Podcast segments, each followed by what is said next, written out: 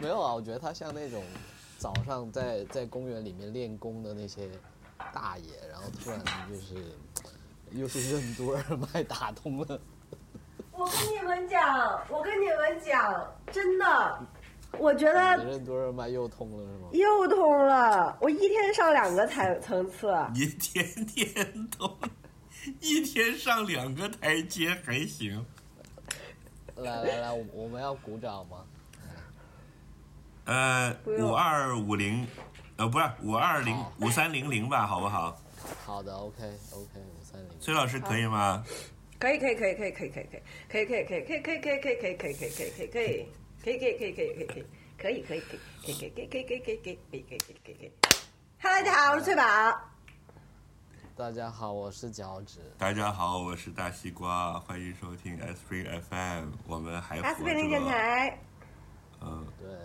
我们断更竟然还没有倒闭，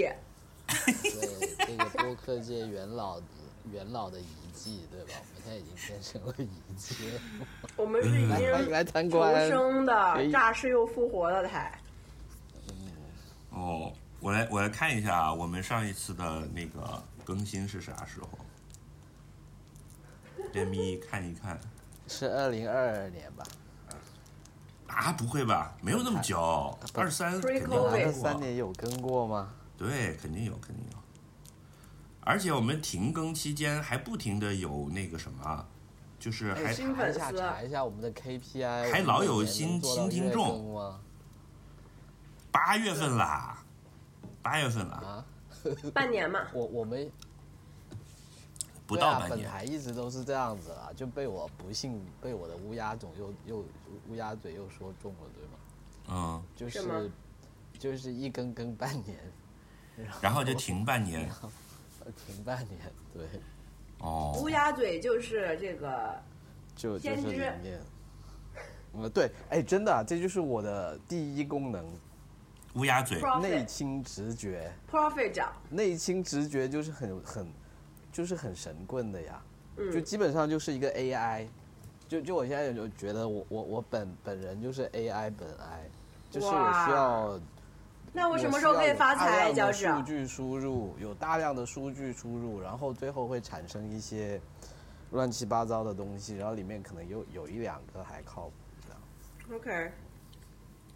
哦，不错那你的靠谱率可不可以就是有一个固定的数值？哎，这就是我未来的人生目标了。就就我我过去在痴迷 MBTI，但但是我们今天讲什么呢？我可以用十分钟跟大家讲一下我学习 MBTI 的心得，好啊。好，可以？我以为今天我们要聊坠落的审判，哎，先聊坠落的审判吧。大西瓜还记不记得？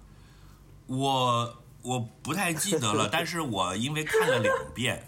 因为这个就是哦，Almostly 就是我去年最佳影片了，我很不想颁给他，因为他得了戛纳金棕榈，OK，然后你又看不起戛纳金棕榈，不是看不起，就是说奥斯卡之后，现在连金棕榈也要 不是不是不是，那那那可不敢，那可不敢。你不觉得你看了这个片？我当时我是看了啥来着？我前面看了几个什么柏林还是什么，呃就是奥斯卡的片。然后我看的这个，我当时就想说，还得是法国人啊，对吧？哎，我有个问题，就是你嗯先不要讲别的，我提问，就是你为什么会看两遍？动机是什么？因为是这样，就是如果我看了一个片，我觉得它很牛逼，它有可能是要评我的金西瓜奖年度电影的话，我就一定会隔一段时间再把它拿出来看一遍，就以防是那种特别上头的时候的 冲动评价。就我要去金瓜金西瓜奖的天哪哪，评金西瓜奖这么就是有品质保证这么严谨这个就是天哪！金西瓜奖的公关，你知道吧？讲一讲啊评奖 process 非常非常好，非常好。好，那你其实继续讲我要在就是在另一个场景下再去验证一下，就是说它是不是有什么缺点。就第二遍你就已经知道了剧情了嘛，然后你就可以在一些就是这种结构呀、手法呀、一些细节上去挑毛病了。OK，然后呢，啊你的结论呢？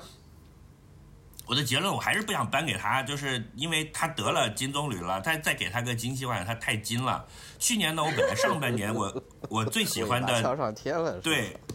本来去年上半年我凯撒奖什么的可以去拿一拿，金西瓜那里 又就是要端水嘛，就评委在搞黑幕是吧？就像什么马丁·西格塞斯那么多牛逼的片都没得过，后来拍了个什么《无间道》翻拍版，还得了奥斯卡最佳影片，就是一一看就是鬼扯。那其实是个终身成就奖的变形版本。对，但因为因为去年我之前上半年看的是那个呃《惠子凝视》，是我觉得非常好的。OK，啊，那个是我恨不得看了三遍吧，因为后来又按头安利给别人，然后呃小西天放我又去看过一次，OK，嗯，但是你要说起来呢，这个呃坠落的调查还是叫什么，反正大家都是 对他的名字也是有那个什么的如果叫坠落的审判好好像有点不对，应该是啊，它其实是个案情解剖这个意思。对的，对啊、呃，但这个片我就觉得它确实是领先我看的其他的电影一大截。我这里很严谨啊，我不说它比别的电影都好一大截啊。然后表演啊，这技法上就是它也不神神叨叨，对吧？它也没像那些，你像前年戛纳那个叫什么泰，那个就很神，就你觉得它是个前卫艺术。这个也不是，它就是规规矩矩的电影，它它强在这个文本上，它就跟你讲道理，而且你非常容易能 get 到。但实际上，它的整个这个结构又非常的精妙，它在哪里闪回，在在突然又变成了法庭戏什么之类的，嗯，而且有狗啊，这狗就大加分啊！你不觉得那狗的演技都比很多我们现在的演员强吗？我觉得那狗很惨啊，被迫嗑药。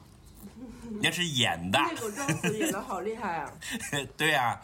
而且最后一幕的时候，就出字幕之前，他突然又跑出来往那里一趴，我操！那一下我真的就完全被被打动了，嗯太太聪明、太厉害了，不愧是边牧。嗯 你我我其实呃具体要就是哪些细节我都不记得了。我当时的一个最开始看之前是感觉它是一个呃主张女性权益的电影，因为导演也是女的，主演是女的，呃，然后呢讲的又是这个家庭内部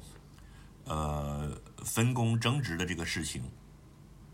呃，我那个时候不是还正好还在看上野千鹤子啊什么的，就是这个呃家庭内部劳动其实没有估价的这个问题，我是带着用这个眼光去看这个事情的。但后来我重新刷第二遍，我发现它其实比这个问题还要还要大。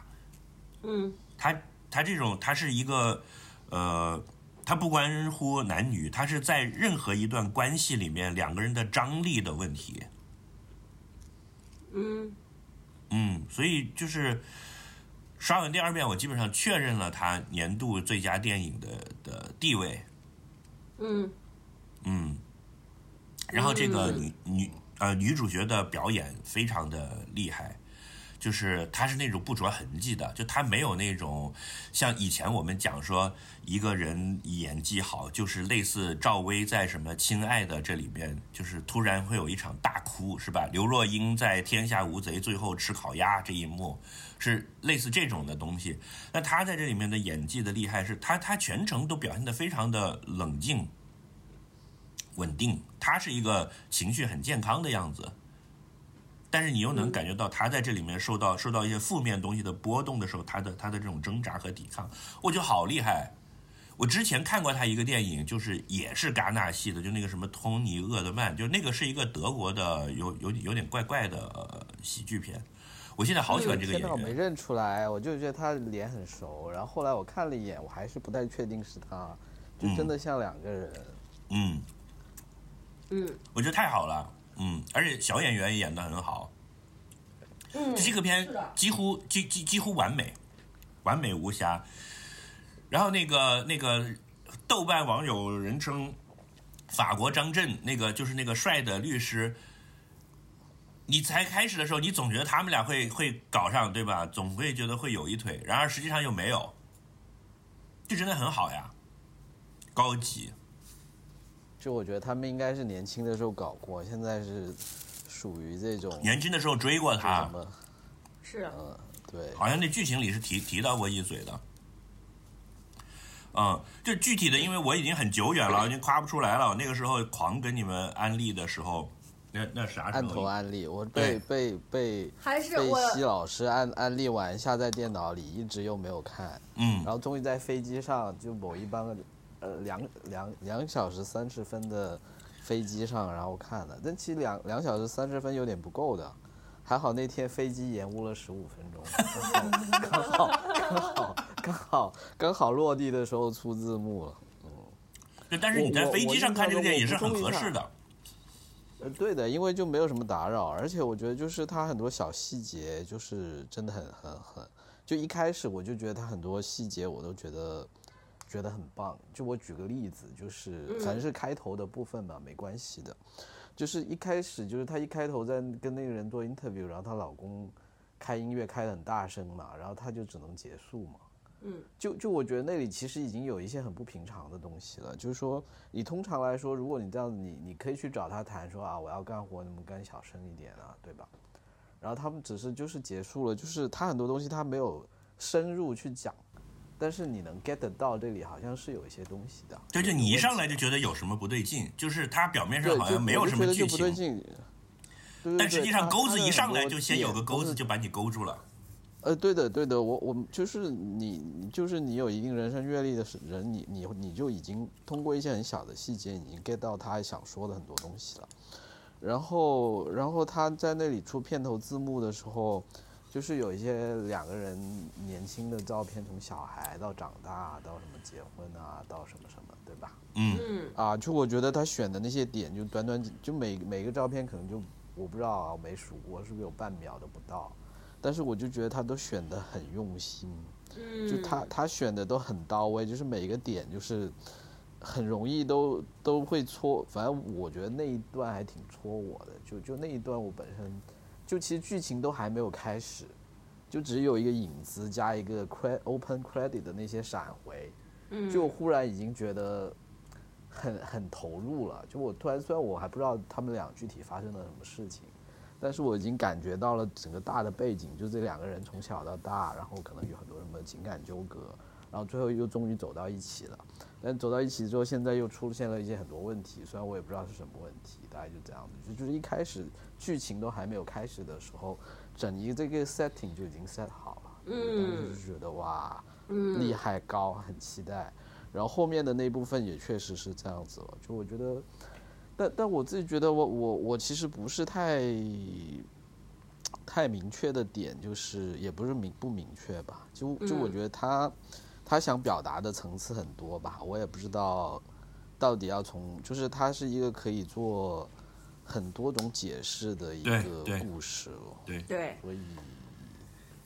我来总结，我可以总结我觉得。可以安安利一下，来，崔老师，来，崔老师，今天上午星期天上午 O O T，为了这期节目 O T 看电影了，哎呀，鼓掌！我来总结，我觉得我可以总结的特别好，然后你们可以随时来个打断。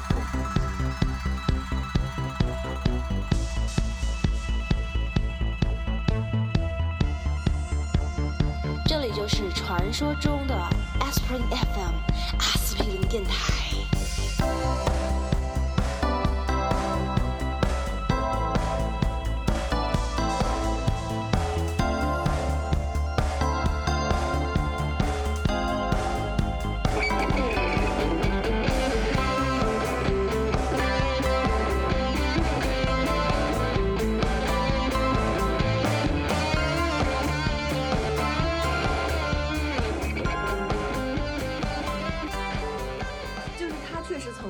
丰富，然后我感受到的时候，第一个就是阴性能量和阳性能量和太极。嗯嗯嗯嗯嗯嗯哦，嗯，这个社会就是奖励阳性能量的。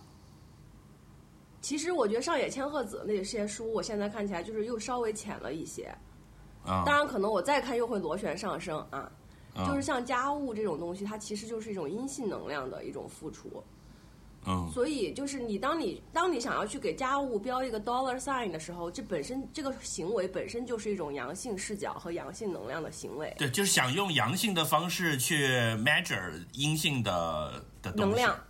是的，对，所以就是就是有阳性能量更多的人，或者说他在社会中使用阳性能量，在现代社会使用阳性能量的人会获得 reward，因为这个现代社会就是围绕阳性能量所设计的，嗯就是 conquer and dis 呃 and conquer and destroy。嗯阴性能量是柔和、柔美、敏感，但是还有蕴含着极大的创造力。嗯这个是我 get 到的第一点。第二点就是阳性能量很强和阴性能量很强跟生理性别没关系，所以就是、嗯这是第二个。第三个就是就是当所谓有时候我们觉得 soul mate 和爱情的这个发生 chemistry，其实有的时候其实真的是一个误会，就是。其实你你总觉得在对方身上看到了你自己，或者什么，它就是一种两个极端的磁铁吸引，就这个很好，但是如果你把自己的完整要跟对方去完全进行融合，在这个现在的这个社会是不可以的，就是会不会失败，因为我们嗯活在一个这样阳性的社会。就是嗯拥有阴性能量的人只能去强大自己的阳性能量，拥有阳性能量的人也只能去通过自己的方式去 find out 或者不 find out，就是他不 find out，他就会变成一个 destroyer，在这个社会上面造成很多别人的痛苦。嗯阴性能量的人，他如果不 find out 自己的阳性能量，他在这个社会上面站，他就凭自己站不住脚。嗯然后，如果他们两个人纠葛在一起，这个必须就是这个他电影里面讲的 chaos，就是他觉得很多夫妻关系都是 chaos。我觉得就来自于这个，就是因为就是这种想要跟另外一个人合二为一的感觉，就本身就是一种阴性能量，但是它不是不好，而是在现现代社会它不被允许，就现代社会不奖励这样子的方式和结果。啊，这个是我想讲的第一个。第二个就是就是所谓的家庭，就是就是杂古老的杂志，爱情、婚姻、家庭，就这是三个东西。当然，我也是在一种一种，我也在一种很阳性的角角度去讲它，就是。其实这两个人为什么不离呢？就是他们两个如果离婚了，两个人都会过得很好的。哎，对呀、我在看的时候就一直在想，为啥不离？离了不就完了吗？是的，离了就没有金西瓜，没有金钟，没有 是的，就是他们其实这个漩涡，其实他们身上这个漩涡越卷越卷越大了。我认为他们不离的原因，是因为他们两个人本身也都非常的强大。那个男的是一个教授，对吧？她本身也是有很好的 idea，他有 inspiration，他有非常的细腻敏感。这个女的本身也很强大，对吧？你看她的情绪控制能力、稳定能力，她在这个社会上面跟人家打交道，然后她去获奖啊、受采访啊等等，就他们两个人的力量很强。所以他们两个人力量很强，当他们遇到每一次的漩涡的时候，他们都可以渡过去。所以他们用自己的力量在刚这件事情，就也并没有顺势而为。嗯嗯嗯，就是他，就是就是我之前学的一个单对我之前学过那个单脚站立嘛，因为我两个脚的平衡不是很稳定，就是有一个康复师有跟我讲过，就是你可以试着闭眼单脚站立试一试，然后我就闭了眼，然后我然后我就说，哎，这是什么区别？他就说，你想一个问题，就是在健身房练的力量很强的人单脚站立和一个瑜伽大师单脚站立，他们可能站的时间是同样长的，都很长，但是那个瑜伽大师可能就是很看起来很稳定。然后那个健身房的人可能看起来歪歪扭扭，歪歪扭扭的人为什么他不倒？是因为他肌肉很有力量，他歪到了四十五度，他都可以掰回来。但是瑜伽大师是他很 sensitive，他歪了零点零五度他就掰回来了，他神经系统快，所以他不需要很大的力气。对，所以他们虽然站一样长的时间，但是他不费力，那个就会站一样长的时间，他会很累了。是的，但是他还是站了。嗯就是这个里面，如果你要去 measure 这个长度，他们是一样厉害的。嗯嗯，而且他甚至会，就是瑜伽大师会不停的去精进自己的神经敏感度，然后呢，健身的人会不不断的去练自己的肌肉，但其实他们如果去练对方那个东西，就是阴阳协调，他们就都会各自都会提高提高很多，嗯是的，就他只需要练对方的一点点，他自己就会提高很多。对你这个说的非常对，所以我感觉他们的这个爱情是很好的，很美好的，他们的婚姻是很 struggle 的，是一个健身的达人在站在那边用很大的力气把它掰过来，他们也花了自己满满头每个人大汗的所有的力气。在摇摇晃晃，是的，他们的家庭是很惨的。嗯，我就是让他讲这么多，嗯，所以他们离婚是最好的选择。对。但是我看的时候是，我感觉还有一个角度是社会和所谓的正义、公正这个东西给这个事情施加的压力，就是他他还有一一个维度是是外部的视角对这个小家庭的施压，你这个是内部的维度。这个外部视角就很有趣了。这个外部视角，我认为外部视角就是一个阳性社会的视角，这也是为什么最后这个女的并没有被判刑，因为她很熟悉这个社会，就是这个社会是怎么样的，就是怎么样的。但是那个小孩就非常的可怜，就是那个小孩最后的为什么我看到最后，我觉得最后肯定有一些东西的。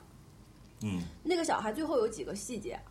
第一个细节就是那个 persecutor，、其实那个 persecutor 就是那个什呃那个叫什么？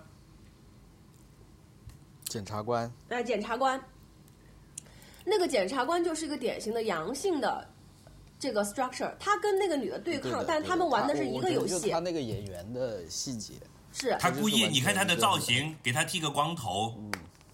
对，对吧？他跟这个女性，他跟这个妻子，他跟这个主演的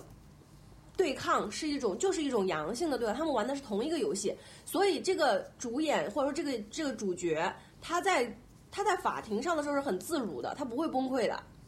但她跟她老公是会崩溃的，因为她老公是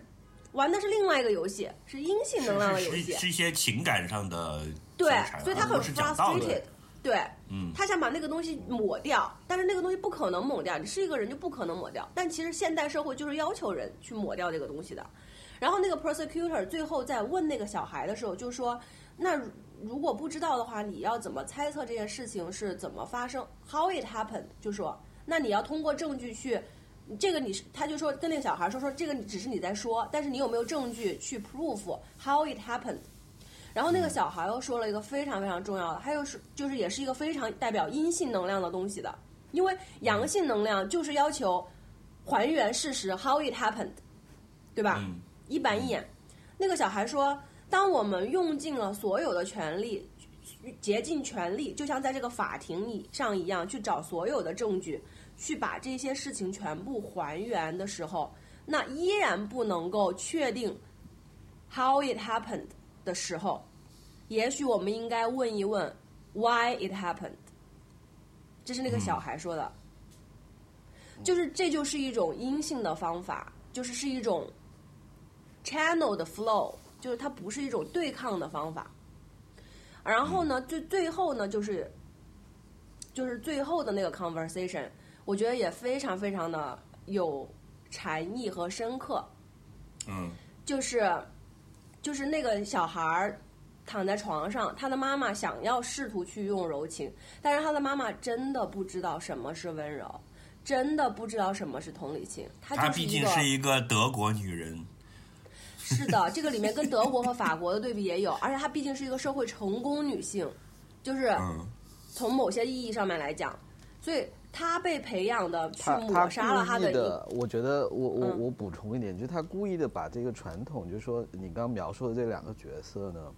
在传统家庭里面，经常可能是一个男性跟女性对在扮演这样的角色，但他这部电影是故意把它对调了，是的，是的，才可以让让大家可能更更容易的用这种冲突感让你去思考这个问题，因为因为如果你只是很传统的，就很多时候大家就有一种先入为主的，就不会从这个角度去看了，对吧？嗯，对，是的。然后呢，所以这个里面就最后那个情节，我想讲一下。我觉得对我启发也非常大，因为因为我在社会中或者我在家庭生活中也经常是一个就是不自觉的嘛，或不自就是我没有自省的，就会用这种社会的这种条条框框的去人。就是我应该怎么样，我应该对我父母怎么样，我应该对我的老公怎么样。但是你究竟想怎么样呢？就是没想过这个问题，你明白吧？所以我特别对这个主角是很主角角色是非常感同身受的，就是他想要去秀一些柔情，他在那边 linger，就其实你知道吗？他的儿子，我这些都是我的主观臆测啊。他的儿子应该是感受到了他的妈妈需要他说一句话，他的儿子才说话的。嗯，就是他在那边停留，那个孩子其实一直都是醒的。他在那边停留，他感受到他的妈妈在那边需要一个温柔的时刻，他才说的。他说的是什么？他说：“I'm afraid of you coming home。”就说我很害怕你回家来。然后你知道这个妈妈的最后一句话是什是是什么吗？他是他说：“I'm afraid to come home too。”哦，就是对对对，我也很害怕我回来。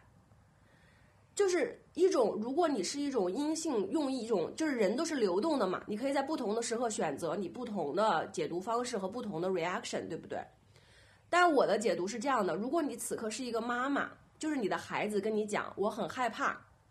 你会说我也很害怕吗？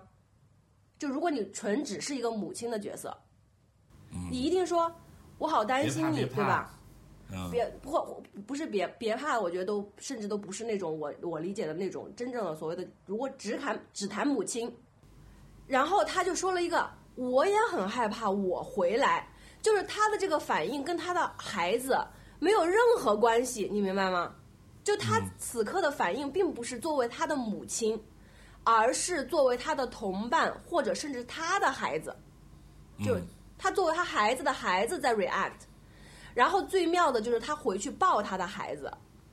他的孩子是在上面搂他的头，他的孩子是他的母亲，哦，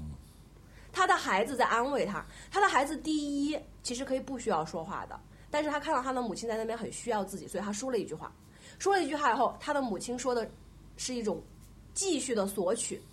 对于温柔和情感的进一步索取，甚至再回来让这个孩子去安慰他，这就是那个最后，而这个社会或者说就是这个，而且我觉得这个是没有对错的，这就是人，就是人性的流动。最后他也很累、很伤心的下去趴下了，狗也来安慰他，就是他身边就是有一个这样的漩涡，你明白吗？他就是嗯当他动用这个东西的时候，这就是这也是一种阳性能量，就是让人家会愿意很温柔的来对待你，这本身也是一种能量。嗯这这就是我的看法，啊，因为我刚刚看完这个最后一幕啊，所以我就非常深刻。嗯，我讲完了，我讲完了，我、嗯我觉得这我觉得这个片对我来说意义非常的重大，因为因为我承认我跟这个女的非常的像，而且我觉得就是我竟然能够就是看我竟我竟然能够去在这个里面看到我自己，在这个男的身上也看到我自己，在这个女的身上也看到我自己，我觉得挺不容易的。就是对我来说，这也是我的这种夸夸其谈和自傲自负在说话。但是我真的觉得，就是所有就是如果想要去。就是进入一段婚姻的人，或者组建一个家庭的人，可能这个真的值得反复的观看，去或者是说你不停的带入，你可以每一次带入不同的角色去看，我觉得会就挺有收获的吧。因为确实我们生活在这个现实社会里面，就是这个现实社会你你没办法去脱离，除非你真的是做一个桃花源，去一个桃花源里面，不不管这一切，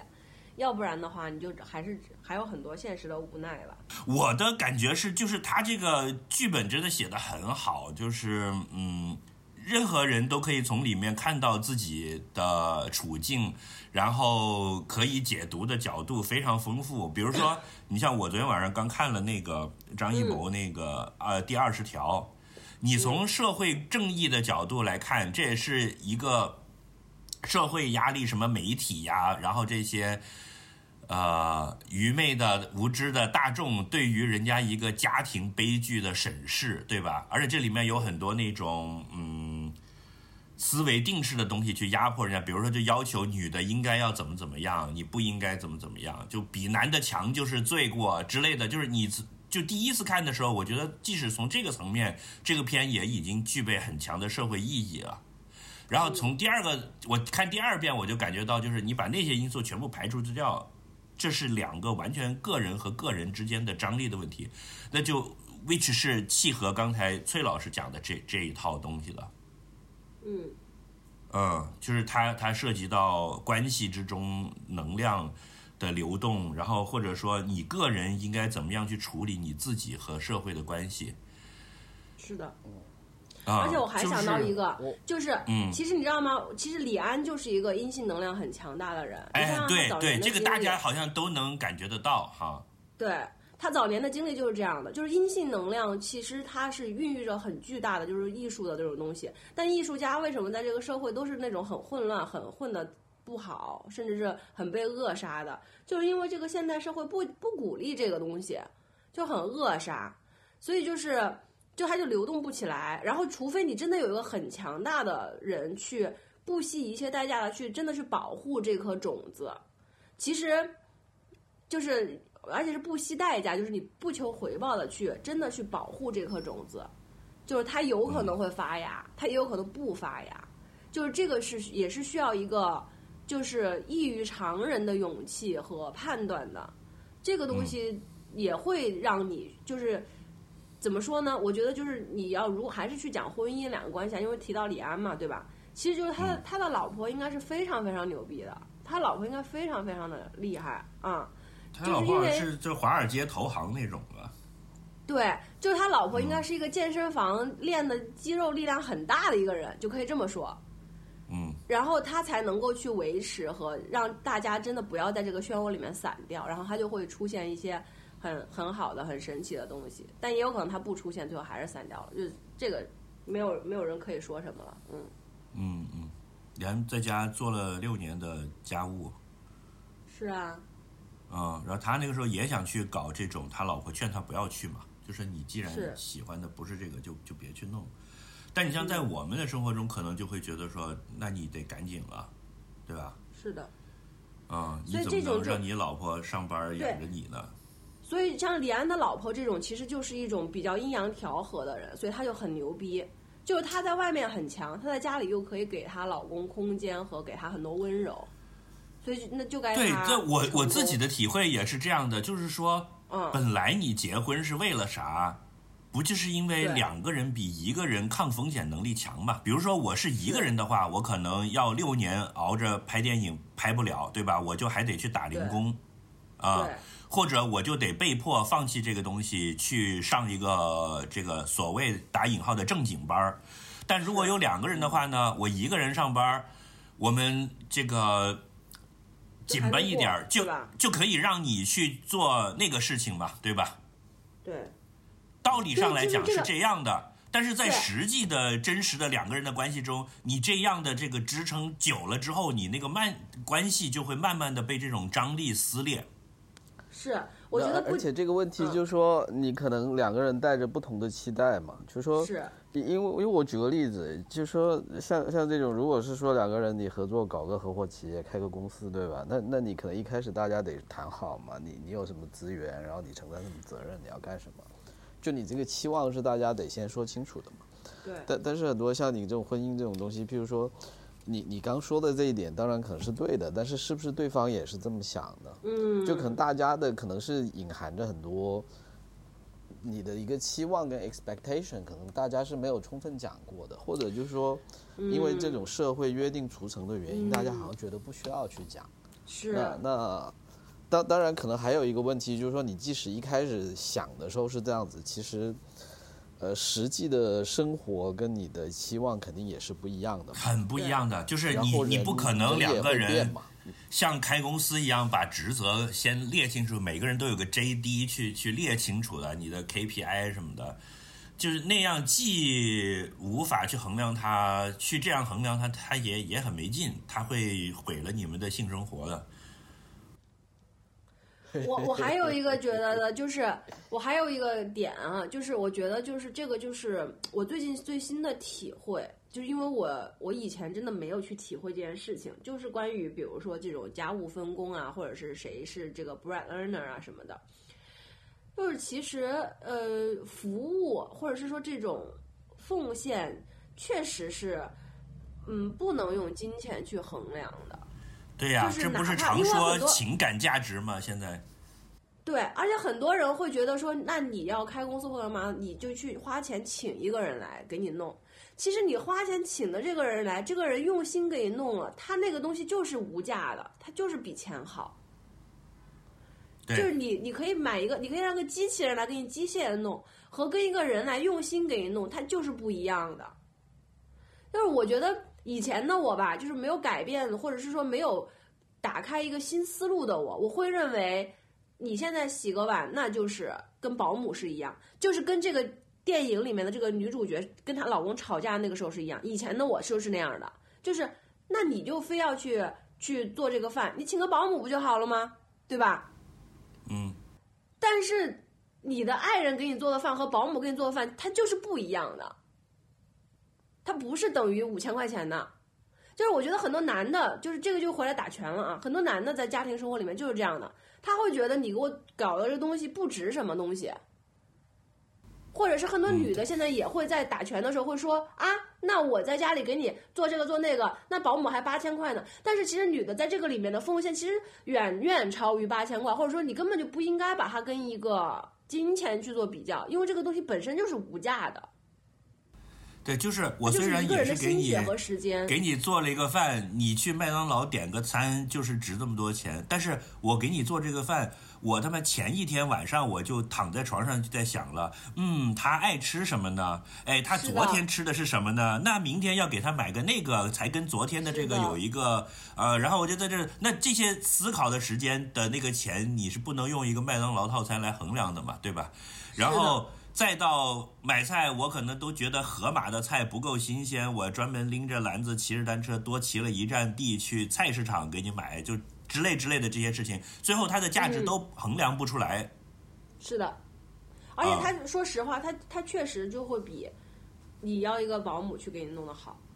真的就是。但是怎么说呢？就是这个就是人的每个人的需求嘛，对吧？有的人就是我不不我不想要那么多嗯情感纠葛，我就去吃麦当劳，嗯，那也 OK，对就每个人不一样而。且对，因为有的而且我确实是我我山猪延伸一吃不了细下这个问糠的。题啊。就我觉得这个东西呢，就归根到底，你就不能把它往这个方向上去讲。对嗯你用这个方法去这个方向衡量它就去讲呢，错了。它是一个，它是一个牛角尖，你是绕不出来的。嗯，就是说，因为现代社会是很希望把很多东西，或者就是说你说的阳性能量，或者从我的角度，就是现在商业社会大家的嗯。思维模式哈，嗯，就很容易喜欢把所有的东西数值化，对，呃，货币化，因为因为大家很熟悉这一套，而且你你可以很简单的去取得一个平衡，对吧？是的，但但是呢，我就想，就是说你你在去到这种家家庭关系或者人际关系里面呢，就你你去到这个点上的话，其实你就绕不出来了。因因为因为我觉得我我自己是这么去看的，就是说，譬如说你一个人，你如果要去讲说啊，我呃帮你做这个饭价值多少，我觉得回过头来是这样子的，就是说我做这个饭给你吃，就你吃的人，当然他感受到了一种价值，对吧？嗯，就是说因为因为这个价值肯定是很多重的，你你有你有食物吃，你感到了被爱或者怎么样，对吧？有一个温馨的家庭，但是是另外来讲，给你做饭的这个人，从他的角度，他其实你也不能把你看成嗯是一种付出，你不能光觉得是说，你看我给了你这个东西，你欠我你要我，回我，你这么，去看，你就绕绕不出来了。哎，你这个说的就我觉得你，两个两个人这个角度，就说我我我待会再讲 MBTI 哈，但是我嗯最近、我之前在看那个《道德动物》的时候哈，嗯没有，我跟你说这些东西都是连在一起的。嗯就是是说全是人类连在社会为一起的。为为什么会会是这样子呢？人类社会为什么会是这样子？就是嗯人类的本能里本能就是它的一种互惠，就就人的本能，就是第一我会去帮助别人，嗯嗯，第二呢，我在帮助别人的时候，我是能希望别人给我一些回馈的。嗯，这其实是人的一个本能，这也是人为什么社会会变成这样子。但是这种本能跟你喜欢吃东西一样，就是说它并不是一个纯粹一个道德的东西。嗯就你在譬如说人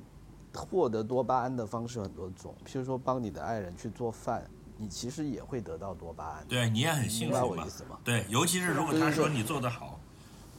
对对对，那那你从这个角度来讲，你去刷抖音、刷小视频的时候，你会觉得很开心，对吧？嗯但这个时候你会去跟别人说，啊，你看我刷了你这么多视频，你欠我了，你要给我什么东西？你你会这么去想，你不会去这么去想的吗？嗯你你知道我的意思吗？嗯，那那如果你纯粹，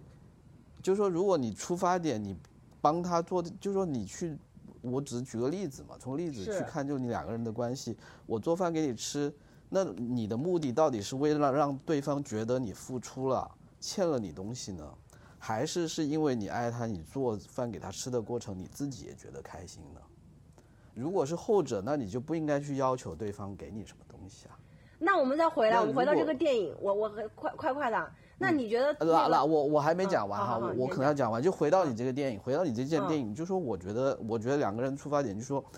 当当你做一件事情，你把这两个东西都纠缠在一起的时候呢，嗯，就最后就会回到你这个法庭里面所有在讲的这些事情，因为你两个人的事情很多嘛，不单嗯是说呃做饭吃饭的问题，对而且有那么多的时间，呃，不同的事情发生之后，那最后你就会发现，像去到法庭那样子，你作为一个外人，你其实是没有办法去做一个审判的。就就像里面有一个证人或者一个专家说的，就说，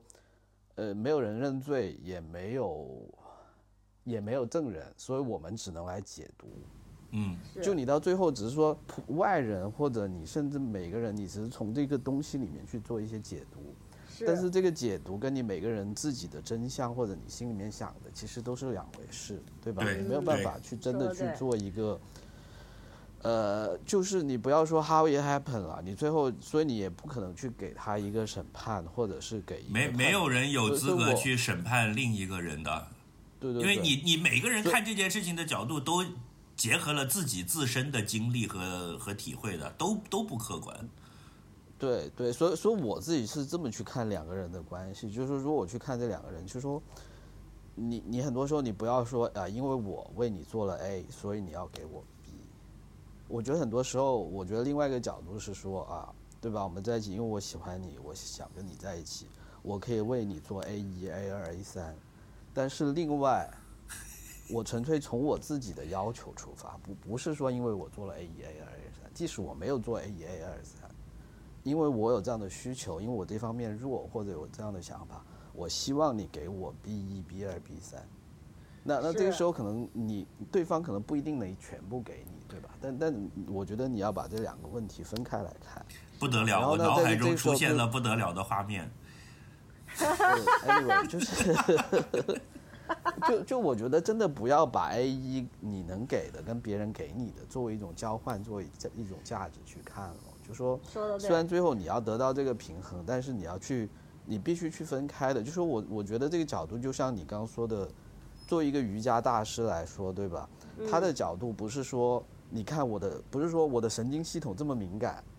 所以你的肌肉你要同样要强起来哦，不是这个角度的，只是说从另外一个角度，就是说我我我的神经是这样子，但是我希望肌肉你可以强起来，那你肌肉做不做得到呢？我觉得你是要分开去看咯。说的对，呃可能这个这个比喻好像也不太好哈，但 anyway 就说，那我觉 get 得到到你的最后意思了，呢，就是说，如果你起不来，那我们神经系统多强一点，多 cover 一点，我们也还可以站得住。作为整个身体来讲，对，的，嗯，对的，对的。但是到最后来讲，你你愿不愿意继续维持这种关系呢？就说你最后还是从你每一个人，就是说，呃，可能就是说不要站在一种交换的角度去看了。我觉得是这样，是就是嗯就是，譬如说你如果一直给一直给，但是你得不到，那你不要觉得是因为我给了得不到，而是因为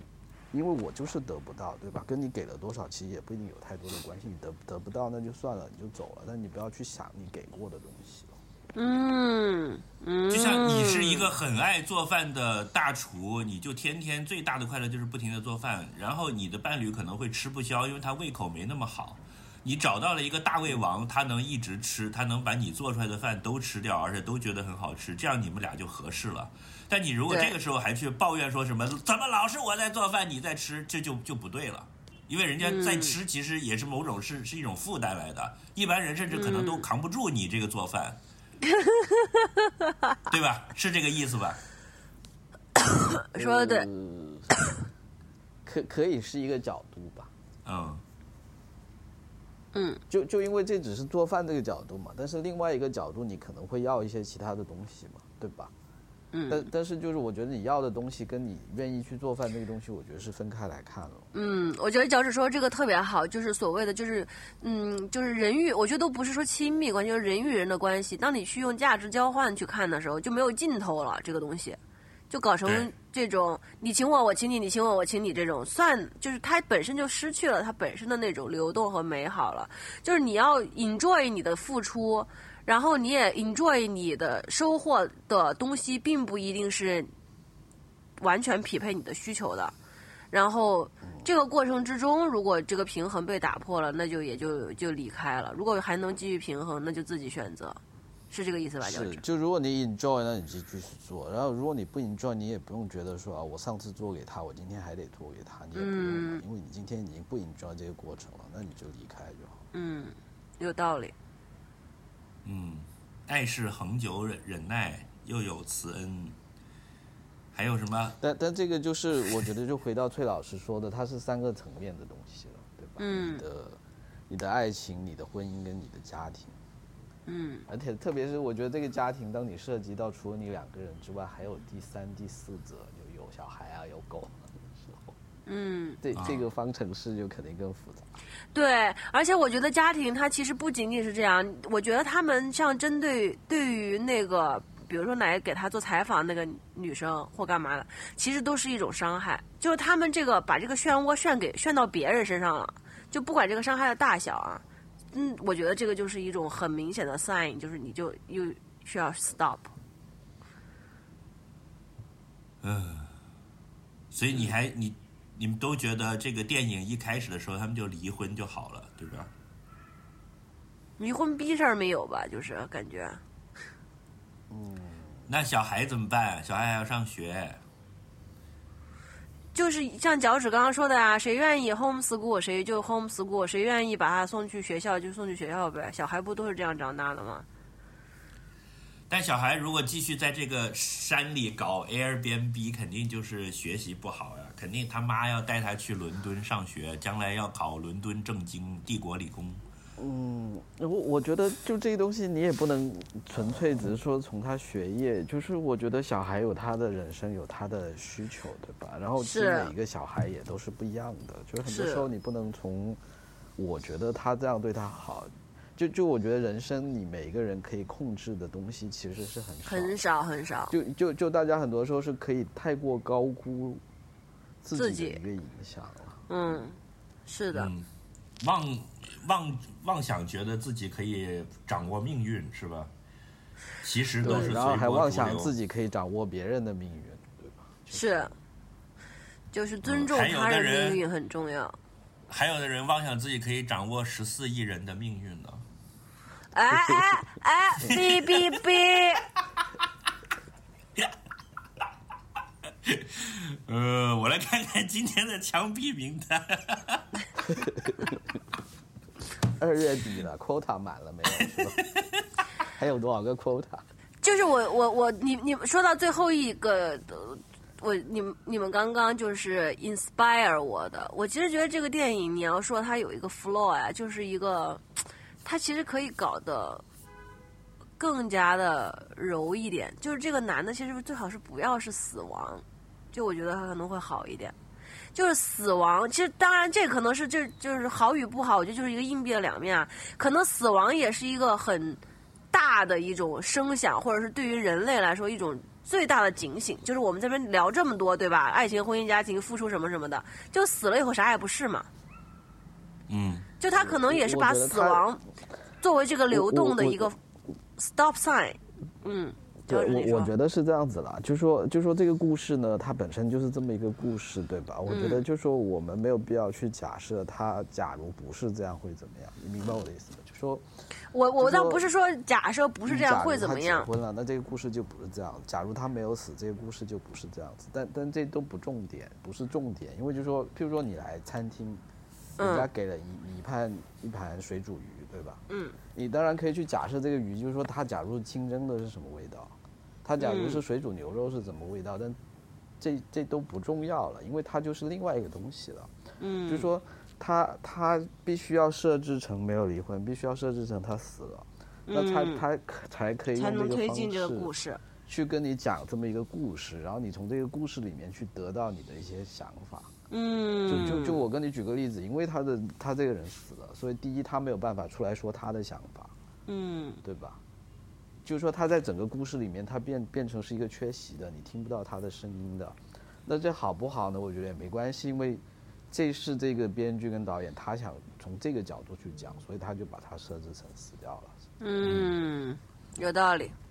但我在跟别的朋友讨论的时候，他们就是也有对这个死分成两派的，有的人就觉得他很可怜，有的人就觉得这个男的很恶毒，因为他这是其实是一种残忍的报复。嗯。嗯。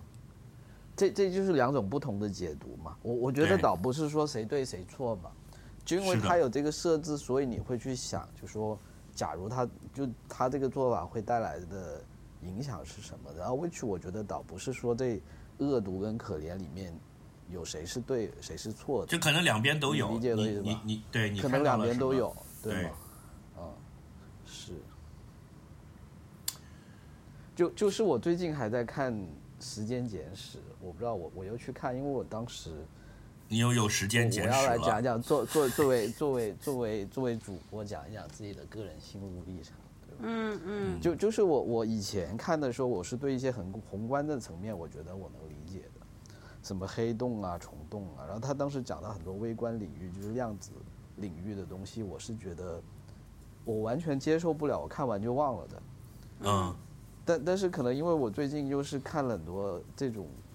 身心灵的东西，对吧？然后我觉得又我又可以重新去看的时候，我自己可能我的头脑里面的一些地方的防御放下了，我能更加好的去理解一些它里面讲的一些东西，譬如说什么，就你们刚刚讲的那点，我就想到，譬如说你的一些微观领域的，譬如这种粒子跟波的什么波粒二象性，就它同时又是波又是一个粒子，然后可能还有一些其他的这种，就是微观领域的很多力，就是你宏观领领域就是讲引力嘛，万有引力，然后这个什么质量把时空给扭曲了，对吧？但你在嗯微观领域就是什么电荷力啊、电磁力啊、强作用力、弱作用力，就是会一些很复杂的东西。嗯、我想讲什么呢？我我就觉得是说，可能我觉得现在就是说，大家的心态可能会会更开放一些吧，就你不会去去觉得很简单的把一些标签贴到一些东西上面吧，因为我觉得就是说人对宇宙啊，人包括人对人自己的理解啊，都是还是很浅的，所以我觉得可以用一个开放的心态吧，就是说可能很多很矛盾的东西，可能都是可以共存的了。我自己啊，我终于找到了我想说的这个东西。哎，这个哎，脚趾，你你你你你绕的这个也让我想到电影里面的情节，就是就是那个那个最后那个就是法庭派来了一个女孩嘛，去陪伴这个小男孩。嗯他应该是有一些 like 儿童心理学背景什么的，他肯定不是一个完全保姆，她可能还会有我感觉啊，就她有一些心理学的一些背景。然后她后来跟在雪地里面跟那个小男孩讲的时候，那个小男孩又说：“那我们就应该骗自己吗？我们就应该嗯就是编一个故事来告诉自己吗？是你是这个意思吗？”然后那个人说：“不是，呃说我用的词是决定，就是是 decide。那我觉得这个就很有意思，就是人心是不能够直视的，就是或者是说这种不确定性，就是神魔之间的这种一念之间的这个东西，你嗯你是没有尽头的。就脚趾你刚刚讲的所谓的这种时间啊、量子啊，我感觉它这个词就叫做这种高度的不确定性。就当你 look very hard，它就是一种高度的不确定性。那你你的一个决定本身就是你决定它是什么，就是来自于你自己，就是你，就是它不是一个，哎对它不是在编故事。这就是他这个电影里面就嗯是有很多这样，他他会讲很多道理，嗯然后你也可以有不同的诠释。就就是我对这一点我自己的感觉就是说，人人性很多东西你自己也好，你理解自己或者理解别人，它永远是一个概率的东西。嗯，对，就就就就是你可能只能，譬如说你觉得这个人是可怜还是恶毒，可恶对那你可以说他可能有百分之六十的概率是恶毒，百分之四十的概率是可怜，嗯，对吗？就就是或者你甚至你去回忆你自己十年前做的一个事情，你有可能有这样的概念。嗯，但你最后的，但是你可能人的大脑，他的思维形式，你是很难这样去用一个概概率跟多多重历史的一个角度去看一个东西嘛。所以到最后，你可能就是说，你这个东西到底是一个故事叫骗自己，还是说你只是做了一个决定性的解读呢？我我觉得这也是就是，嗯，我觉得这就是人脑的局限性哦，我觉得是这样。有道理。但但我觉得这里重要的就是说，不是说你要去克服这个局限性吧，我觉得就是你要理解跟接受你自己人脑的一个局限性就好。嗯，对我，我没有想到你们这么多。我当时就觉得这个，我看完两遍就觉得这个电影很厉害，就是因为最开始第一次看的时候，嗯觉得他套的是一个推理电影的皮，就是他，尤其是后面那个法庭辩论那那一段啊，就很像以前那种破案的片子，对吧？就是双方把证据拿出来，然后，但是他最后是没有答案的。就你想推理片最后会有个真相大白嘛？嗯，但他这个是一直到最后都没有没有真相的，然后这就是他给你很多余韵，让你去思考的地方。他甚至就是刚才呃翠宝讲的那一幕，就是小孩子和那个呃辅导员聊的那个话，我甚至觉得那个话是对观众说的。就是你看完这个电影，你觉得这个事儿是怎么样的？到底谁有罪，谁谁没罪？整个是什么？你也可以自己去做一个决定。嗯，对，这个好厉害，就是他他就是我看第二遍的时候，感觉他已经突破了维度，就是你你在这个里面看到的，这这是我的收获。我觉得就说，其实人心跟事件，第一，你面对的永远是一个不不足够不确定的信息。对，对一个是对，就是你有两重，第一，你的信息永远是不信息是是不不够的，。你看到的信息永远是信息沧海里面的一滴。是的第一个包括就那些什么专家去搞模拟呀、这些就是所谓的高科技的专业人士，你看上去都很可笑。啊，很可笑。然后第二就是一个不不确定性，就是说你即使看到了一个东西，这个东西它可能本身也只是一种状态和概率的一个组合。对，就是专家说，就是如果是跳下来，这个雪一定不会这么飙，一定是那么飙的，就是 所以肯定不是自己跳的，不拉不拉不对，拉。然后然后他们可能当时还在谈一个概念，就是什么，它是 highly probable。哎，对，就关于这个也是讨论了很就是久，专门对。对对，对，就就就所以我觉得他他最后的这个总结就是，当你面对一个信息缺失的，然后充满不确定性的人和世界的时候，你你去怎么去看这些东西了？我觉得他的他这个也是一个很有启发的点。嗯。然后这部电影正式引进了呀，你们知道吗？在中国会公映。哦嗯，是不是觉得还有点有有有点神？就是也不知道哪一家花钱把这个给买过来了，而且这个就是如果你要审查要剪，好像也不知道剪哪儿。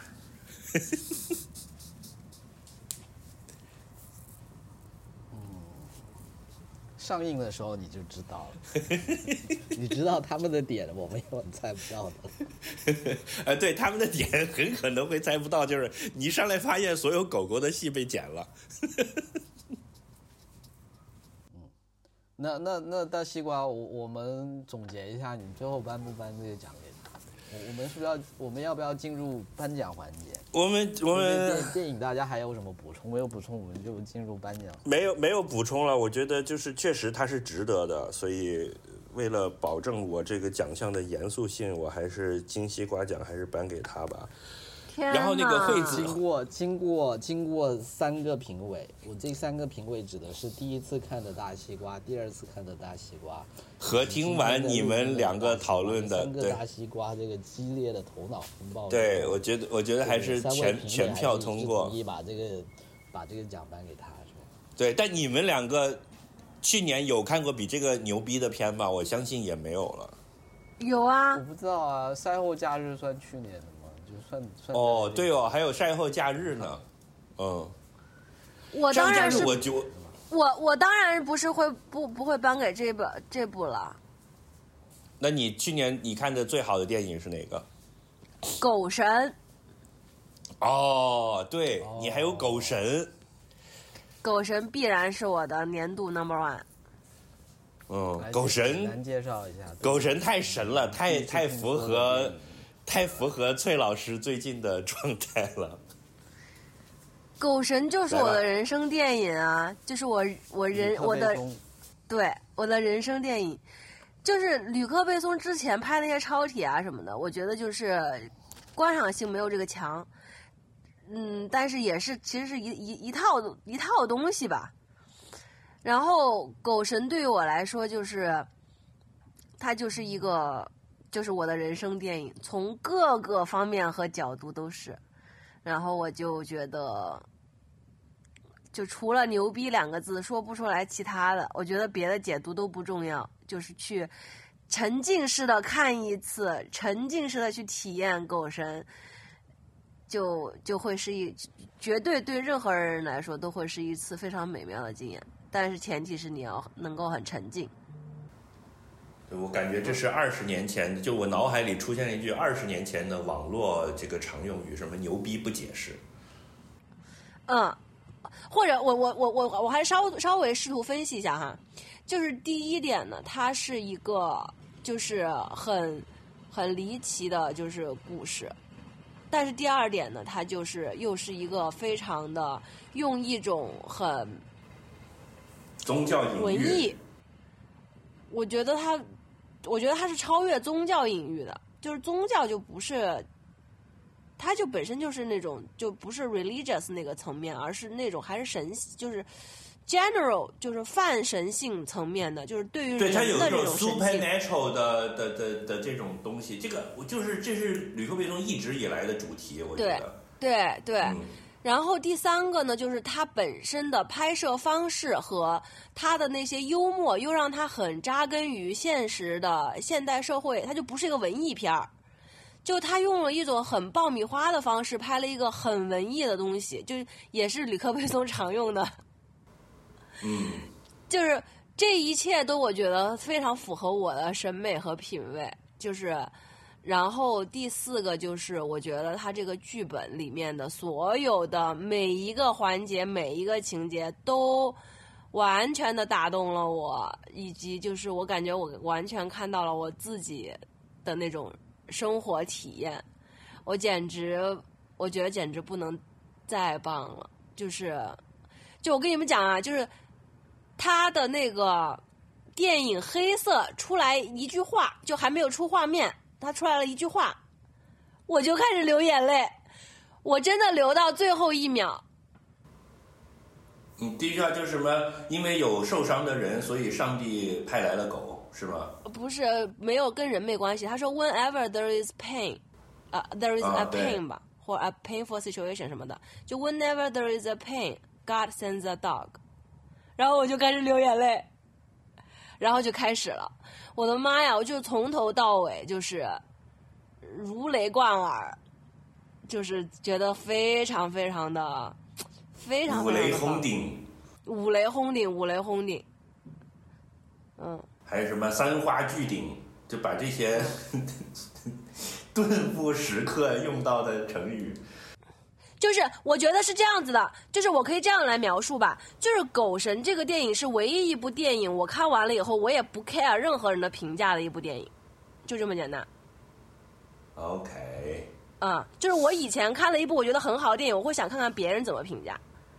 狗神》这部电影我看完以后，就是我完全不 care 别人怎么看，而且我以前哦看完一个好电影，我会给人家推销，以及会跟大家讲为什么好，就极力的想让人家去 understand 和去理解为什么我那么兴奋。就《狗神》这部电影，我看完了以后，就是 keep it to myself，就是它的 amazing 只需要对我起作用，我觉得就已经完全的够了。嗯，就是它是唯一就是你一部这样的。你你很你很明确，它是你的私宠，它是我的什么？你的私人宠爱，就是他不被外界理解，你觉得是 OK 的，别人都不喜欢也不要紧，就是你最喜欢的电影。是的，而且就是别人怎么评价他，就是我觉得他跟音乐有一点像，但是音乐那个时候可能因为我也不够成熟，就是音乐那部电影那那个动动画片呢，就是我还是极力的想要去让别人去了解和让别人去喜欢，然后我也很愿意去去跟别人去宣传和讲我如何如何喜欢他。就是还还会想要很从很多角度分析他，但是狗神就是他对我来说就是从头到尾的一种体验，是我之前从未有过的，然后我也不需要，就像你有过的最好的性爱经验，就是你无需跟任何人去讲，你也不想去复现无需它。自证，无需他证，也没有办法安利。对也不需要打分，天对，你哪天你也高潮了，恭喜你，但是我帮不到你。